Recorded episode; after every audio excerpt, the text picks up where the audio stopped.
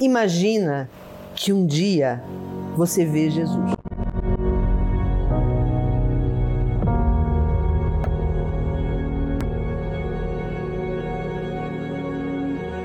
Tua vida tá um caos, você não se sente pertencendo a lugar nenhum, você acha que a vida é feita de tentativa e erro, completamente aleatória, e um dia você vê Jesus. Imagina que isso acontecia com você. Imagina que ele começasse a falar e ditar mensagens. Imagina que essas mensagens dessem um livro, e depois outro, e depois outro, e depois outro, e depois outro. Imagina que ele começasse a falar o que, que as pessoas tinham, e você começasse a curar pessoas, e as pessoas começassem a trazer mãe, pai, primo, e você começava a atender milhares e milhares de pessoas, e você começasse a dar cursos para ensinar essas coisas que você estava aprendendo. Imagina que tudo isso era multiplicado por si próprio várias vezes. Imagina que você se transformava, que você de repente era outra pessoa. Imagina que essa voz te mandava para o Alasca, te mandava lançar livros nos Estados Unidos, te mandava para o Egito subir o Monte Sinai, te mandava para tudo quanto era lugar, te mandava fazer as coisas mais doidas e você fazia e funcionava. E depois isso eram livros. E imagina que você fazia 20 anos dessa conexão, isto é, você fazia 20 anos, essa data redonda, que tudo isso tinha acontecido. Essa pessoa sou eu.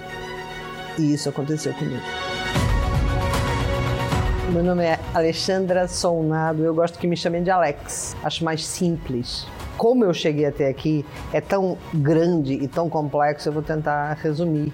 Quando tinha 14 anos, eu queria fazer parapsicologia, porque eu achava essa história de ver a luz, achava lindo, mas eu não via nada, né? Aí eu resolvi fazer um curso de parapsicologia. Me fala assim: para fazer um curso de parapsicologia, você tem que fazer a escola de biologia para depois fazer um curso de parapsicologia. Eu fiz escola de biologia até o 12 ano e aí não tinha curso de parapsicologia. Eu fui para direito. Cheguei na faculdade de direito, fiquei um ano só porque achei um absurdo, aquilo não tinha nada a ver comigo. Fui cantar na realidade, a sensação do multipotencial, né? Que a gente gosta de tudo, a gente faz tudo, mas não faz bem nada. E então eu fui cantar e fui ser atriz, fui cantora e atriz durante 15 anos. Mas aquilo não enchia, não me preenchia, eu não conseguia, não tinha, eu estava sempre zangada. A sensação que eu tenho é de zangada. Estava sempre zangada com a vida. Sabe aquela pessoa que quer mais da vida, só que acha que é a vida que tem que dar?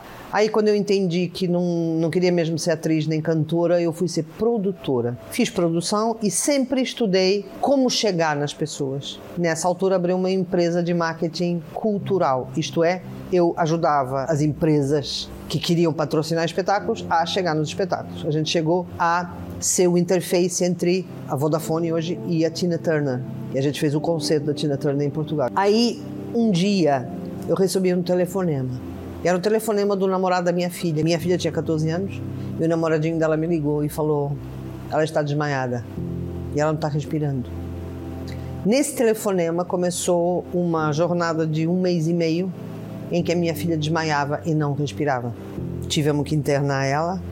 Ela, ninguém sabia o que ela tinha, exames, exames, exames. Foi muito difícil. Injeções deste tamanho para uma menina de 14 anos punção lombar para ver se tinha meningite, na coluna que travou a perna, uma coisa horrorosa. E nesse, nessa altura, que eu estava todos os dias no hospital, eu comecei a ouvir uma voz que falava duas coisas principais: a vida dá, a vida tira. A sua filha é sua filha, mas ela não é sua, ela é da vida. A vida deu, a vida agora pode tirar, entrega. E a outra, a outra coisa que a voz falava era: se as tuas escolhas te trouxeram aqui, você vai ter que reaprender a escolher. E isso para mim era muito claro. Eu tinha 39 anos e estava perante a morte de uma filha. E eu sabia que isso não era bom. Um dia as máquinas começaram a apitar, a médica fez assim e me tiraram da UCI. E nesse minuto eu tive uma crise de choro de duas horas. Foi nesse minuto, eu sei hoje, que eu fiz um desbloqueio emocional, isto é, não me relacionava com as minhas emoções. Zero. Nesse dia, eu precisei chorar. Que eu precisei chorar lutos antigos. Não foi só a dor da perda da filha, foi todas as dores que eu não tinha chorado. Quando esse processo acabou, eu entendi que tinha que tirar minha filha do hospital. Ninguém sabia o que ele tinha. Levei ela para uma, uma senhora que fazia limpezas espirituais, até que ela não morreu, mas eu tinha morrido. E nasceu uma outra pessoa.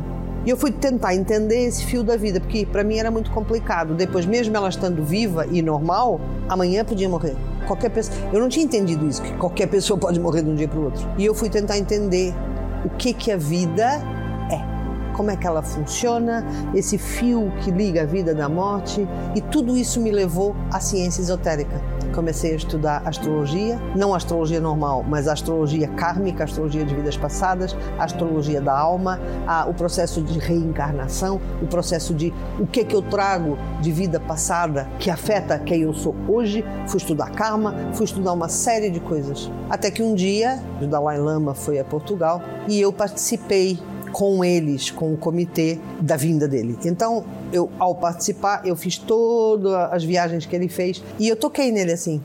Dizem que a aura do Dalai Lama tem 5 quilômetros. Nesse dia que eu toquei nele, chorei mais de duas horas. Depois de tocar nele, de repente eu pego um livro, abro e leio Eu Superior, Arco-Íris. Fui meditar, eu já meditava, subi o imaginei um arco-íris, subi o arco-íris e estava lá o eu superior, que é a nossa metade sagrada que ficou lá em cima. Eu comecei a me relacionar com o eu superior. Eu ia no eu superior, sempre, ia, ia, fazia perguntas. E ele começou a me ensinar coisas. Um dia eu fui mostrar o eu superior para um amigo meu. Quando ele estava lá em cima no eu superior, em meditação, ele falou: Você está aqui em cima? Eu falei: Não. Ele falou: ah, não tá não. O braço dele tá muito grande aí embaixo, tá segurando a tua cabeça, tá agradecendo. Eu falei: mas tá agradecendo o quê? De você trazer pessoas para a luz. Eu: ah, tá. O eu superior do meu amigo está agradecendo. Quando o, o, ele deixou a meditação, né? Quando acabou a meditação, ele falou: não era, era Jesus. Eu falei: ah, tá. Eu não sou católica, né? Não era ateia não tenho nada a ver com religiões, não sou religiosa, nada, nada, nada. Eu pensei, ah, tá, deixa, deixa tá. E aí ele falou, na sexta-feira da paixão, ele gostava que você me trouxesse aqui em cima de novo. Eu falei, tá.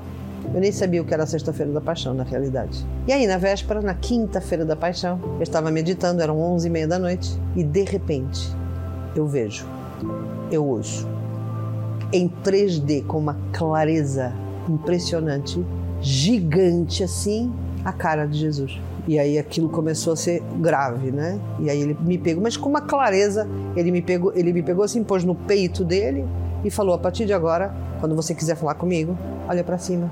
E eu olhava e tinha a cara dele assim. Eu fiquei muito assustada, mas pensei, ah, tá. Isso é porque ele tem a ver com o meu amigo, tudo bem. A partir desse dia, eu comecei a ver todos os dias. E ele estava nas minhas consultas. Isto é, eu falava uma coisa para uma pessoa, ele estava ali, ele fazia assim. E eu, hum, não é bem isso. E aí fazia assim, e ele me dizia o que era, e eu falava, e era. Mais uma e outra e outra e outra, e milhões de vezes isso aconteceu. Até que um dia ele apareceu, como aparecia sempre, e falou: Agora você vai escrever. Pega um caderno, pega uma caneta eu peguei um caderno e uma caneta e escrevi 33 páginas. E a partir desse momento, ele começou a ditar mensagens, terapias, cursos, tudo. As pessoas tinham algum problema, eu falava, tá, eu vou perguntar para Jesus. Eu perguntava, ele me falava e curava, e melhorava, e mudava a vida da pessoa, e conferia. E as pessoas começaram a trazer todo mundo. Entretanto, essas mensagens deram o primeiro livro e foi um êxito muito grande. A partir daí, ele já ditou 15 livros e agora ditou o 16, o livro do amor. A partir daí, tudo aconteceu. Todos os livros ficaram em primeiro lugar no, nos tops de venda do meu país, de Portugal. Um dos livros foi lançado em oito países. Esse livro ganhou dois prêmios em Nova York, nos Estados Unidos. Nós tratamos de pessoas de 42 países e tem sido assim durante 20 anos. E é uma, é uma emoção muito grande todo esse processo que foi imenso, que foi muito avassalador, como eu costumo falar. Então eu fui, continuei escrevendo livros, continuei fazendo, até que um dia eu estava indo para o lançamento de um livro e Jesus falou assim: agora você vai escrever um livro em que o livro vai responder às pessoas. As pessoas vão fazer uma pergunta e o livro responde. Eu falei: não, eu não vou fazer isso. Eu não, eu não tenho capacidade para escrever um livro que vai responder. Imagina, eu vou decidir a vida das pessoas. Ele falou: vai, você vai. Eu falei: não, não vou. Tudo bem. Passou o tempo, eu lancei o livro, aí estava na hora de escrever o próximo. Aí me preparei como eu me preparava sempre, com meu caderninho, com a minha caneta. Vamos lá para o próximo livro. Nada, nada, nada, nada, nada.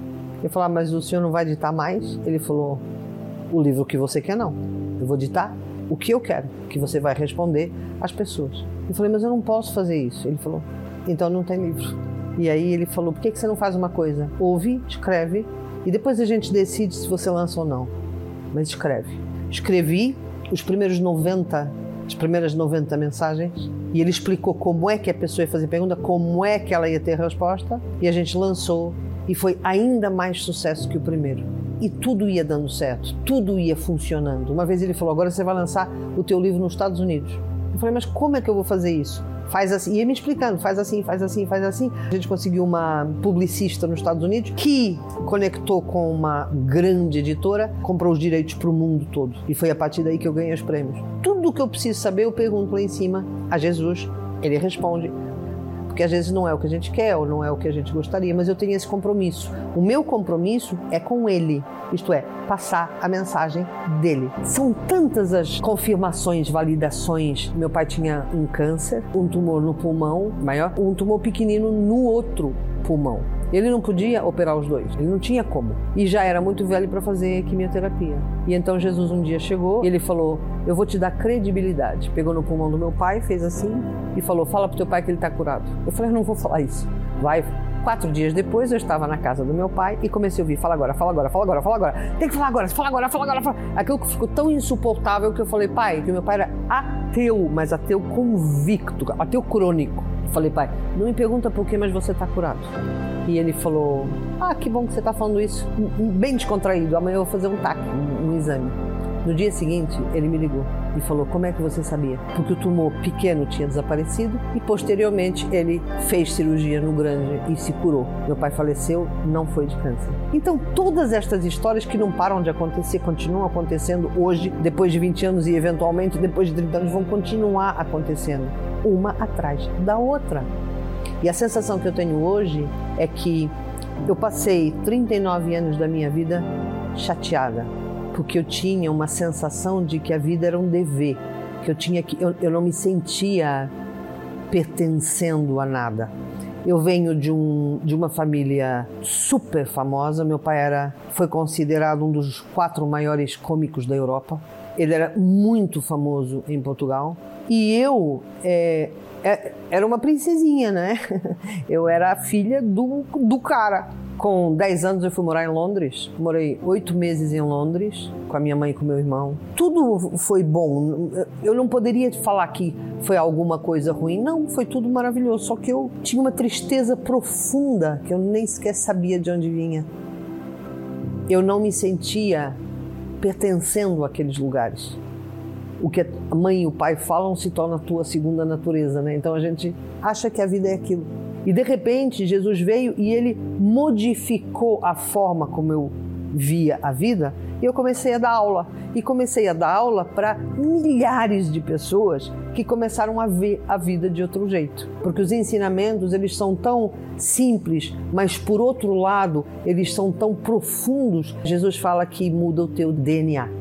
Quando você realmente entende uma coisa, o salto quântico é tão grande que o teu DNA muda. A verdade, eu pergunto para os meus alunos: vocês conseguiam ser as pessoas que vocês eram antes? E eles falam: não tem jeito, não tem como você voltar a ser aquela pessoa.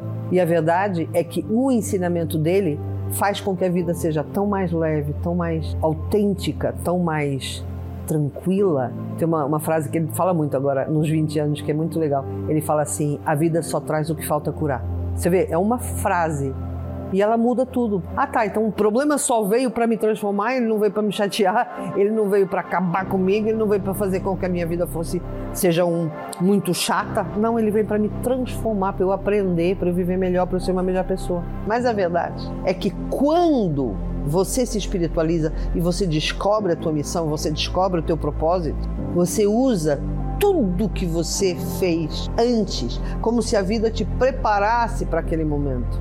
Então, quando Jesus apareceu e o êxito foi desse tamanho, eu já estava habituada. Para mim já fazia sentido, porque já era grande. Eu, já fazia coisas grandes. Então foi mais fácil para mim receber as mensagens e tornar isso uma coisa grande. Eu fui atriz, então eu dei 66 entrevistas na televisão portuguesa. A primeira entrevista foi no Jornal Nacional, de noite, aquele jornal que todo mundo vê. E aquilo foi impactante, mas a verdade é que eu tinha uma mãe e um pai atores. Eu liguei para minha mãe em pânico, falei: "Mãe, eu vou no jornal. O que é que eu faço?" E a minha mãe com a sua infinita sabedoria falou: "Filha, fica tranquila. Para quem não acredita, nenhum argumento argumento serve. Para quem acredita, qualquer argumento serve. Então conta só a tua história. Então eu, acabei, por quando Jesus apareceu, eu acabei por ter esse suporte de toda uma vida fazendo coisas desta dimensão. Um dia Jesus me mostrou uma, uma imagem. Essa imagem foi incrível, que era assim: eu me afogando, me afogando, me afogando, me afogando, me afogando no mar, no oceano. E aí eu queria segurar para me salvar, para não me afogar. Eu queria, eu segurava um, um pedaço de, de madeira e ela era retirada e depois eu, eu, pegava outra, ela era retirada. Aí eu pegava outra, ela, tudo era retirado, era retirado. Quando eu já não tinha mais jeito, eu tive que me deixar afogar e o meu canal abriu e eu olhei para cima. Então era como a vida, ela ia sendo tão difícil para me obrigar a pedir ajuda lá em cima. Só que eu nunca pedia. E às vezes isso acontece com a gente, né? A gente tá tão preocupado com tudo, esquece de entregar, esquece de se relacionar com o céu, com os seres de luz, com Jesus, seja com quem for. E isso foi uma grande lição para mim eu entender, nós nunca perdemos tempo, tudo o que aconteceu antes me ajudou a ser essa pessoa que eu sou hoje. Eu comecei a falar com Jesus, eu não contei para ninguém, porque eu achava que eu estava louca. E fiquei uns seis meses assim. Até que um dia eu pensei assim: espera, quem tá louca não acha que tá louca. Eu nunca vi ninguém que tá louco falar, ah, eu tô louco. Só acha que tá louca quem tá lúcida, porque isso é uma lucidez. E aí eu resolvi falar com a minha família. Primeiro falei com os meus filhos. Os meus filhos eram muito pequenos, a Joana tinha 19 anos, eu lembro dela pintando a unha à francesa, assim. Eu fiquei sem saber o que ela achava. Mas a verdade é que aconteceu uma. Eu não sei explicar isso, como se fosse uma nuvem pacificadora que chegou e desceu, porque nunca nenhum deles me confrontou. Nunca. Eu me separei do meu marido nessa altura, não porque ele me confrontasse, mas na realidade o tipo de vida que eu passei a ter não conferia. Mas o meu pai soube, por causa da história do câncer dele, que ficou curado, ele nem tinha como dizer não, porque eu nunca tinha falado para ele, só falei depois que ele que o câncer dele foi curado. E a minha mãe era uma eterna ela, ela, acreditava, ela era uma pessoa que acreditava. Ela era uma pessoa, quando eu era criança, ela tinha lido um livro da da Shirley MacLaine, em que fazia viagens astrais. Então ela fazia viagens astrais. Então ela, ela adorava essas coisas. Quando ela soube que eu falava com Jesus, ela ficou feliz da vida dela. Então foi muito alegre, foi muito leve tudo isso. Da família para fora que foi um pouco mais complicado. E eu tenho um dos meus karmas é rejeição da sociedade. E por isso, essa não pertencimento, não pertencimento, não pertencimento, até que um dia Jesus, agora você, Jesus falou, agora você vai para a televisão falar que me vê. E aí quando ele falou aquilo, eu falei, não, não, não, não, não porque isso é o máximo do, do meu karma de, de é, rejeição da sociedade, isso é o máximo, né? Ir para a televisão falar que vejo Jesus. Então, uma das coisas que eu acho interessante na espiritualidade é que ela realmente te confronta com os teus piores medos. Eu estou aqui com esta tranquilidade porque passaram 20 anos, mas na altura foi muito difícil. Foi muito difícil. Então, uma das coisas que eu às vezes olho para trás e penso, eu paguei um preço. Paguei, claro que sim. Eu pedi todos os meus amigos quando souberam que eu falava com Jesus ou que eu dizia que falava com Jesus. Foi muito difícil. O meu filho teve bullying na escola. Ah, tua mãe fala com Deus. É difícil, claro que é difícil. Mas a verdade é que a transformação é tão grande e o prazer de viver fica tão grande, é tão poderoso. E mais, os meus encontros com Ele. Não tem preço o que eu sinto quando estou com Ele. Até hoje é uma história de amor muito profunda. Quando vou me encontrar com Ele, ou quando vou meditar, os êxtases são tão grandes que eles me seguram quando eu continuo ou tendo que pagar o preço, ou olhando para pessoas que não compreendem. É mais fácil porque aí eu olho e penso, o meu compromisso não é com elas, meu compromisso é comigo. Então, se elas não gostam, tudo bem, não tem problema. Estou preparando um livro que tem 100 ensinamentos, então é muito difícil falar sobre um ensinamento. Mas tem um ensinamento que eu acho que me, me bateu, tem vários, né? Mas tem um que me bateu muito forte, que é cada um faz o que pode. Para mim, é a maior prova de amor pela humanidade é a maior prova de que não tem exigência, de que está tudo bem, de que lá em cima eles olham para a gente e percebem que a gente faz o que a gente pode. E muitas vezes eu sinto, caramba, se eles lá em cima olham e pensam, cada um faz o que pode e tá tudo bem, como é que eu posso achar que posso exigir mais, até de mim? Então, esse ensinamento anti-exigência, anti-julgamento, mudou a minha vida. Mudou a minha vida e mudou a vida de muita gente. Porque é muito mais fácil você ser generosa com você quando você sabe que lá em cima eles olham para você como você é e não exigem. Esse foi um grande ensinamento. Imagina que um dia você vê Jesus a tua vida está um caos, você não se sente pertencendo a lugar nenhum, você acha que a vida é feita de tentativa e erro, completamente aleatória, e um dia você vê Jesus. Imagina que isso acontecia com você. Imagina que ele começasse a falar e ditar mensagens. Imagina que essas mensagens dessem um livro, e depois outro, e depois outro, e depois outro, e depois outro. Imagina que ele começasse a falar o que, que as pessoas tinham, e você começasse a curar pessoas, e as pessoas começassem a trazer mãe, pai, primo, e você começava a atender milhares e milhares de pessoas, e você começasse a dar cursos para ensinar essas coisas que você estava aprendendo. Imagina que tudo isso era multiplicado por si próprio várias vezes. Imagina que você se transformava, que você de repente era outra pessoa. Imagina que essa voz te mandava para o Alasca, te mandava lançar livros nos Estados Unidos, te mandava para o Egito subir o Monte Sinai, te mandava para tudo quanto era lugar, te mandava fazer as coisas mais doidas e você fazia e funcionava. E depois isso eram livros. E imagina que você fazia 20 anos dessa conexão. Isto você fazia 20 anos, essa data redonda, que tudo isso tinha acontecido. Essa pessoa sou eu. E isso aconteceu comigo. Este é o meu podcast, Conversas Infinitas. Eu vou estar aqui todas as semanas. Se você quiser estar aqui comigo, adicione aos favoritos. Até já!